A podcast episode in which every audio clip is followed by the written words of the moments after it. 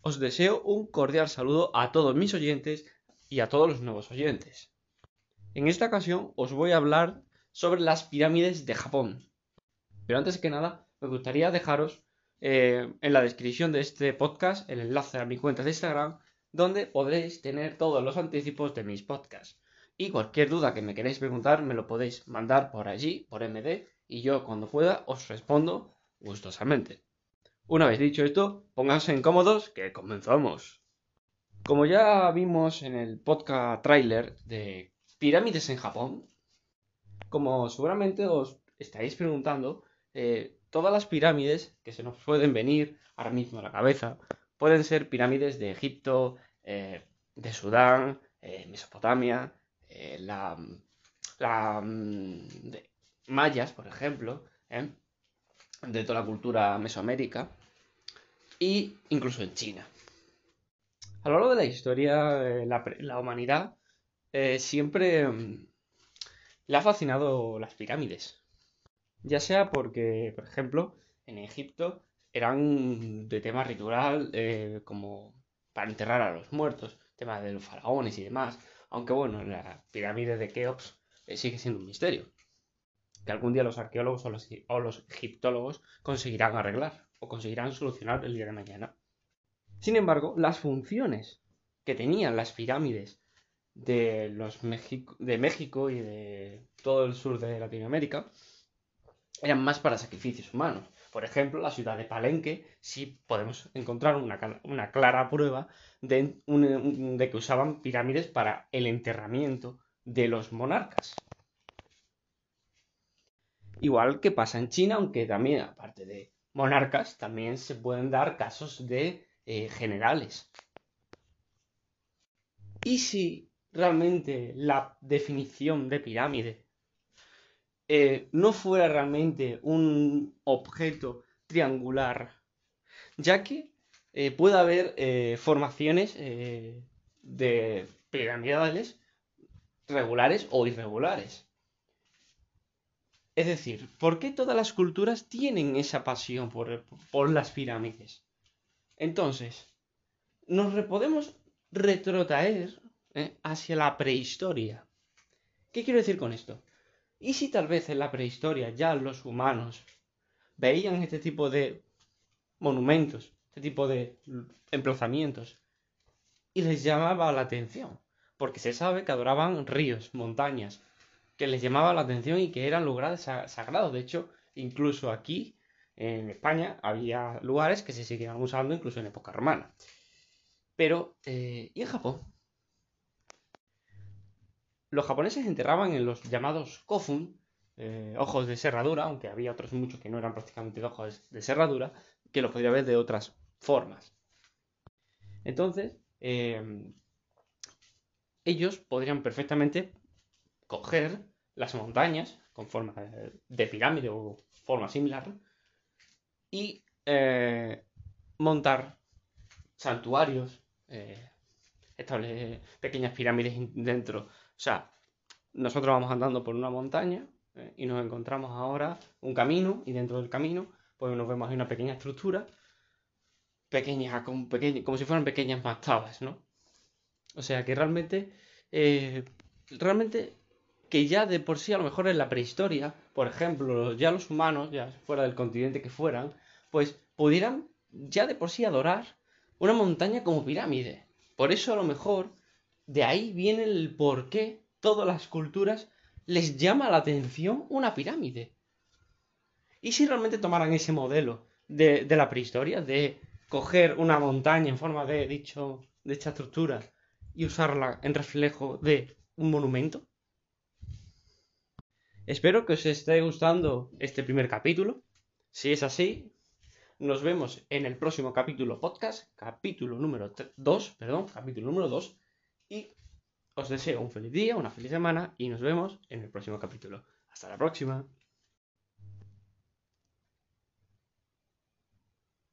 Sean bienvenidos a un nuevo podcast de historia y arqueología. En esta ocasión os voy a hablar del capítulo 2 de las pirámides japonesas. En el capítulo anterior estuvimos analizando, comentando sobre el posible origen de la terminología de las pirámides, de si eh, tuvieron que ver eh, para que todas esas culturas eh, las construyeran. ¿A qué me refiero con ello? De que de alguna forma ya en la prehistoria hubiera algún tipo de adoración más rudimentaria, más primitiva, más algún tipo de construcción dentro de la montaña, algún tipo de monumento de adoración a dioses. O también que hubiera algún tipo más de enterramiento o sacrificios humanos. Una vez visto todo esto, y algo más que veremos en este capítulo, también comentamos en el capítulo anterior eh, la semejanza de las pirámides de otras culturas, como la egipcia, la maya, la mesopotámica, la china, entre otras. Entonces, en este capítulo abarcaremos en más profundidad todo el, la temática de las pirámides niponas. Para ir empezando con nuestra investigación del podcast, nos vamos a centrar primero en que Japón es un país montañoso, muy volcánico. Lo cual, la roca, la propia roca madre, es eh, o puede ser bastante fácil de manejar, fácil de labrar. Entonces, no es, no es de extrañar que durante la prehistoria eh, los primeros humanos eh, vieran este tipo de, formaciones naturales y les llamara la atención. Como lugar sagrados. Un lugar sagrado, mejor dicho, perdón. Pero, teniendo esto en cuenta, eh, no, era no es de extrañar que visualicemos en nuestra imagen, en nuestra imaginación, que eh, cogieran instrumentos rudimentarios y los usaran para excavar dentro de la montaña y eh, dejar pequeñas ofrendas y pequeños obsequios. De hecho, hay pruebas aquí en España y en otros continentes del mundo en el que ya las montañas, en sus pequeñas cavidades, eh, desde la prehistoria, hasta incluso en el mundo antiguo, ya se usaban como lugares sagrados, dejando votos. Pero eh, en, este caso, en Japón, no se han encontrado restos humanos dentro de las montañas. Se han encontrado pruebas de materiales, eh, de vasijas y demás, de supuestas ofrendas que se hacían a los dioses, probablemente. Al no encontrar eh, algo de un sacrificio humano, no quiere decir que no los hicieran. Tal vez podrían hacer algún tipo de ritual o algún tipo de, de ceremonias para adorar las montañas. Y de ahí, que es lo que hablamos en el capítulo anterior, de por qué tantas culturas tenían ese curioso interés por hacer eh, formaciones de pirámides o formaciones enormes como una montaña, en general. De ahí, por eso digo que, que es lo que quiero comentar, que por eso cuando se os pregunte la palabra pirámide, tenéis que reformular la pregunta y decir, ¿qué es, realmente pirámide? Claro, se nos puede venir como lo que he dicho en el capítulo anterior, un objeto triangular. Pero si realmente fuera de otras formas naturales y que el ser humano ya estuviera inspirado, partiendo de estos puntos del capítulo anterior, dentro de, y lo que ya hablamos de que hay de que hay pruebas de pequeñas pirámides dentro de las montañas niponas, es un tema eh, poco conocido, poco tratado, muy poco elaborado. Es un poco misterioso. Que a lo mejor alguien eh, o la gente eh, puede pensar, sí, es verdad que hay formaciones naturales. Sí. Y si en algún momento fueron adoradas, como un río, una montaña, o sea, una montaña o un bosque. Todas las culturas tienen que tener algún tipo de relación, algún tipo de anticipo, eh, ya en la prehistoria. O sea, la prehistoria es el inicio de, no digamos construcción de pirámides, pero como un inicio al a la adoración de ese tipo de monumentos, ese tipo de lugares. Porque si no, no serían reflejados, porque si no, no, no, tendría sentido ser reflejado en, una, en un monumento, en forma de pirámide o en forma de montaña artificial. Entonces, en los siguientes capítulos de, de esta serie de pirámides en Japón, ya iremos desglosando qué pirámides hay dentro del archipiélago, dónde se localizan, en qué prefecturas, de qué datan o qué época fueron construidas, eh, cómo fueron construidas.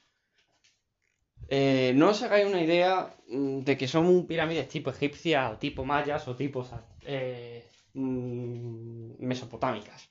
Es una montaña natural, pero que dentro de la montaña es como que os, como os dije en el capítulo anterior, vamos andando y de repente nos encontramos dentro de la montaña eh, una estructura de madera, de, piedra en forma de mastaba. Porque hay casos que he encontrado de eso en Japón, bastante conocidos, pero claro, como ya he dicho anteriormente, es un tema eh, que no suele ser muy tratado y no me extraña del por qué no es muy elaborado. Espero que os esté gustando esta serie y nos vemos en un próximo episodio. Os deseo un feliz día, una feliz semana. Muchas gracias por escucharlo hasta el final y hasta la próxima. Archaeological Japanese art will contain another chapter of this series in which we will move it to the Yayoi period in full prehistory, which will be equivalent to the Neolithic. It would be the continuation of the German period, but more sophisticated. The Yayoi period takes place in the year uh, 4 uh, 3th century BC.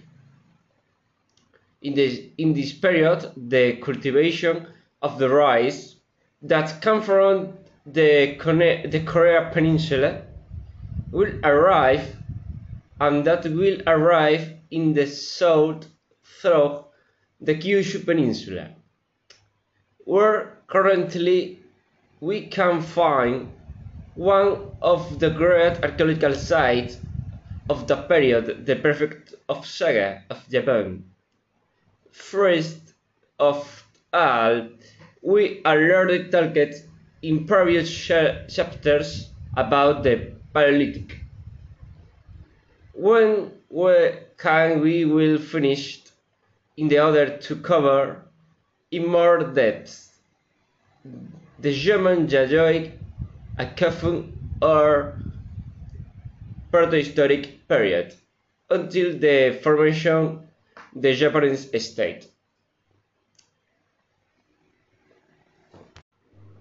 Separage in in Japan um, Surrealist system come to mean, for example, those of summer uh, that Rome or China systems. But of course, it was a fairly rudimentary system, but effective, that was used for irrigating rice for the fans and for the health of the villages. It should be noted that in the Yayoi period the clans arise, for which nearly tribal wars will begin to, arise due to the stronger for recurs to see which clan has more graded power and recurs. When this is classified, as I said before, it could be a very rudimentary technology, but very advantage for the time. Is it still in use? Yes. Signs from this period to the present day the Japan have continued to use a improved in regards to sewer system maintained above. That is why when the European first arrived, they were separated by the heat level of Chihene. For future publication, we will talk about this period and thus already mentioned above. It will bring you archaeological news of the remains of the establishments and their localization of the drainage system and which are the most important sites.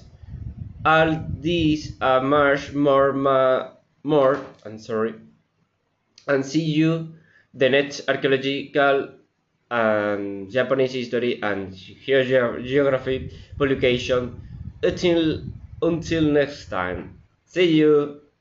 Thanks for watching.